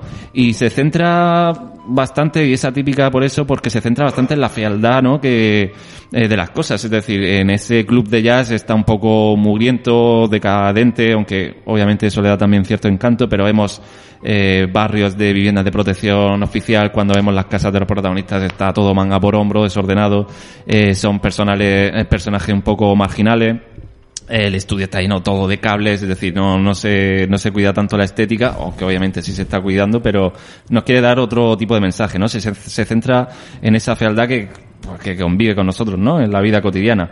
Y luego pues, también es diferente por la estructura de los personajes, ¿no? Eh, Cada episodio se centra en uno, salvo el último, que no tiene nombre, pero cada episodio recibe algo que hemos visto varias veces en el nombre de un personaje, ¿no? Empieza con el protagonista y, y bueno, y vamos viendo sobre todo a los miembros de la banda, ¿no? Porque hay una banda, digamos, que es residente de- del local, de este, de Eddie, que son en los que se centran todas las hist- las historias y vamos viendo precisamente un poco eso, cómo todas las historias de estos músicos, de, eh, de este personaje frustrado eh, que ha montado el club, pues se van entrecruzando, pero tampoco es que, digamos, se cierren las tramas. Es decir, mm, Chacel radiografía un momento concreto de la vida de estos personajes y tampoco se nos cuenta mucho de dónde vienen o hacia dónde van, ¿no? Eh, la serie, os digo, no va, a no va a tener segunda temporada, es una miniserie y no es que quede el final abierto, pero sí que, bueno, no sabemos qué pasará en las vidas de estos personajes, ¿no? Eh, por ese lado también es, bastante diferente y al fin y al cabo porque son hi- historias pues muy corrientes, eso sí, muy intensas, eh, maravillosas, realistas, es, ya te digo, es cine muy francés, y a mí el cine francés me gusta mucho y entonces me identifico mucho. Y luego, obviamente, es la, eh, ya sabemos que Damien Chazelle es un fanático del jazz y aquí vemos mucho jazz, ¿no? Eh, prácticamente hay a lo mejor entre, en- a mitad de una escena y 10 minutos del grupo ensayando, ¿no? O sea que es jazz puro y duro o el grupo dando un concierto y, y prácticamente parece un pseudo documental sobre esta banda que obviamente es ficticia, aunque hay que decir que sí que los actores Muchos de ellos son músicos, no son actores, sino que eran músicos, algunos francés, canadiense y tal, y que pues el director ha, juntado, ¿no? La historia un poquito para ponerlo los dientes largos, pues eso, como decía Elliot, que es nuestro protagonista, eh, tiene ese miedo escénico que lo ha llevado a, bueno, a huir a Francia, ha tenido una ruptura sentimental con su mujer y se va a Francia, a París, a un barrio de estos, yo creo que la serie se desarrolla en Saint-Denis, que ya sabéis que es un barrio, bueno, pues más periférico.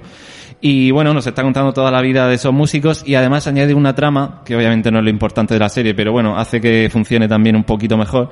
Y es que malas decisiones en los negocios hacen que se, que hagan, bueno, pues pequeños trapicheos con la mafia, eh, creo que recordar mafia rusa o mafia del este. Y claro, eso crea también alguna, algunos momentos incluso de thriller o serie policíaca, ¿no? Hay, hay una investigación policial, qué ha pasado con los rusos, no sé qué, extorsiones, dinero negro, etcétera. Eh, la otra protagonista es Maya, que es la cantante del grupo, que con la que este Elliot, este personaje, tiene una relación bastante tormentosa. Eh, la, la chica hace un papelazo, tiene una voz increíble y es la prota, o una de las protas, es, ¿cómo se llama? Joanna Kulik, de, de Cold War, la, la peli polaca. Nice. Eh, el... Pues esa mujer es un bombón. Sí, sí. eh, hace un papel muy chulo, la verdad, y sobre todo la reacción esta tormentosa, amor-odio que lleva Muy- con... muy buena actriz, ¿eh? Sí. Eh, André Holland es el protagonista, eh, lo vimos en Moonlight y en Castle Rock, que es una serie que a mí en 2018 me gustó mucho. Yo siempre de 2018 digo Castle Rock, de terror y Escape, Fuga en Danemora. No sé si las habéis visto, las tenéis las tres ahora mismo, además en Movistar Plus. Eh, también tenemos a la hija mm, del prota que, bueno, vi- vivía en Estados Unidos y por problemas también con la madre, es una inadaptada, pues decide irse a París con, con su padre y le pone todo su pequeño mundo, su pequeña estabilidad totalmente patas arriba. Es una rebelde, una adolescente, no quiere ir al colegio, coquetea con las drogas, etcétera, ¿no? La chica es Amanda Stenberg, que se, se marca también algunos números musicales muy chulos, tiene una voz increíble y es la, para los que les guste este tipo de pelis, es la, la clásica Julie de los Juegos del Hambre. La, la chica. Y luego, como decía, sale Joe, Joey Omisil, por ejemplo, que es un músico de jazz bastante reputado, que es su primera incursión como actor, y un actor que a mí me encanta, no sé si habéis visto Profeta, la película, este drama carcelario que yo no sé si es italiano o algo así, una película muy chula que el actor es Tahar Rahim, que es el otro gran protagonista y el otro, digamos, copropietario de- del club eh, de Eddie. Obviamente no tiene la majestuosidad de La La Land ese preciosismo, esa pátina, como tú decías, de, de Hollywood, pero yo creo que ni lo necesita ni, y si lo hubiera tenido quizá la, la serie no funcionaría tan bien, ¿no? Es, es una pequeña joya, algo raro hoy en día y por eso me extraña mucho que Netflix haya apoyado o haya apostado ciegamente por este proyecto, aunque luego, viendo los resultados, ha apostó mucho por él, le dio carta blanca a Jackson y a Damien Chazelle, pero no lo ha promocionado. Ahora solo estamos viendo White Lines, La Casa de Papel y demás. Y ahí hay pequeñas joyas, todavía Netflix hace alguna pequeña joya como esta, que pasa bastante desapercibida. Así que ocho episodios, y sobre todo si os gusta el jazz, maravilloso. Yo no la conocía, o sea, me, la apunto, imagínate. me la apunto, pero vamos, de- del tirón. Me Sí, gusta, sí. me gusta mucho esta noche, escuchado. esta noche la empiezo. Eh, sí, pues ya, ya me contaré, os va a gustar. Y yo creo que cojo el, el testigo y el guante de Debs, ¿vale? Sí, sí, sí, sí. Eh, podemos hablar de ella y yo intentaré unirla con Tales from the Loop, la serie de Amazon, que es eh, im- impresionante. Ocho episodios, cada uno independiente, aunque todos entrelazados en un mismo pueblo en el que pasan cosas un tanto extrañas. Nice. Habrá que verla también. ¿Son ocho episodios también de esa? ¿Te Esa, la, ocho esa, episodios, esa la sí. tengo guardada para verla, pero aún no, aún no me he puesto con ella. Sí, está, está basada Tales from the Loop en los cuadros costumbristas de un artista, no recuerdo el nombre porque es sueco o algo así, en los que eso es costumbrismo del típico pueblo de Estados Unidos, pero que de repente en el cuadro, en la pintura, te mete algo de ciencia ficción, una cápsula misteriosa, una nave espacial. Entonces, basada en esos cuadros, han creado todo un universo y toda la historia de un pueblo ficticio en el que hay una especie de, bueno, de cosas misteriosas que suceden y una, una especie de compañía que, bueno, que intenta sacar, una compañía científica que intenta investigar qué está pasando en el pueblo. Pero ya os digo que son historias muy intimistas, con una banda sonora preciosa y, de las mejores fotografías que he visto yo en los últimos años. Pues Así ahí, que- Ahí queda, ahí queda. Muy bien, pásate pagamos, Chris. Buenas, buenas recomendaciones. Yo creo que para hacer el tercer episodio y llevar pues, casi tres meses sin hacer programa se ha quedado chulo, Estoy deseando escucharlo. redondo. Yo me voy a apuntar tu lista y ahora me gusta a mí volver a escuchar el programa y ir apuntando todo lo que vais diciendo porque de cine estoy un poco pez respecto a vosotros. O sea ya, que ya te digo. he tomado eh, buena nota. El, el documental de Odisea, Historia Sí. del Cine, y ahí ya pa- con esa base se puede. Odisea, lo tengo pendiente, me lo dices siempre que vienes y no, Siempre, no me acuerdo de verlo. siempre porque O, o, es- o tú que eres también de, de la palabra escrita, el propio director tiene el libro. Mike Cousin tiene un libro también, Historia del Cine, también, que tam- estaba la, la serie se mismo. hizo después, que es básicamente lo mismo, pero con imágenes y mucho más orgánico en ese sentido. Vale, pues ya sabéis que nosotros en principio son programas quincenales, así que bueno, a ver si para dentro de 15 días nos preparamos otro programita. El... Para hacer un par antes del verano, entiendo. Sí, bueno, ya- sí, podemos hacer un paro en verano. Será el programa 1.04 y siempre que suena esta canción de la banda sonora de Trainspotting es que, lo siento, estamos llegando al final, pero bueno, ha sido un placer, la verdad tenía muchísimas ganas de volver aquí a la radio, ¿eh? igualmente, nos vemos cuando podamos. Encantados. Exactamente. Eh, nos escuchamos en iVoox, ya sabéis, en iTunes y, y- y- y en Spotify también a partir de ahora. Así que hasta el próximo programa. Adiós.